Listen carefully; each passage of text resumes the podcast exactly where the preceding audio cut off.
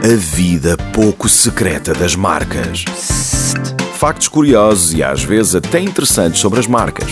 Essas coisas que passam a vida a tentar seduzir-nos. Com João Soares Barros. A Samsung, que é hoje uma das maiores marcas em termos de tecnologia, quando foi fundada em 1938, era, imagine-se, uma mercearia. Quer dizer, naquela altura, se fosse a Samsung, o normal era vir de lá com um pacote de esparguete e um quilo de arroz.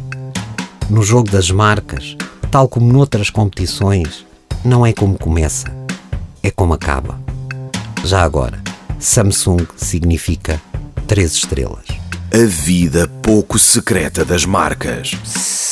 Na radar.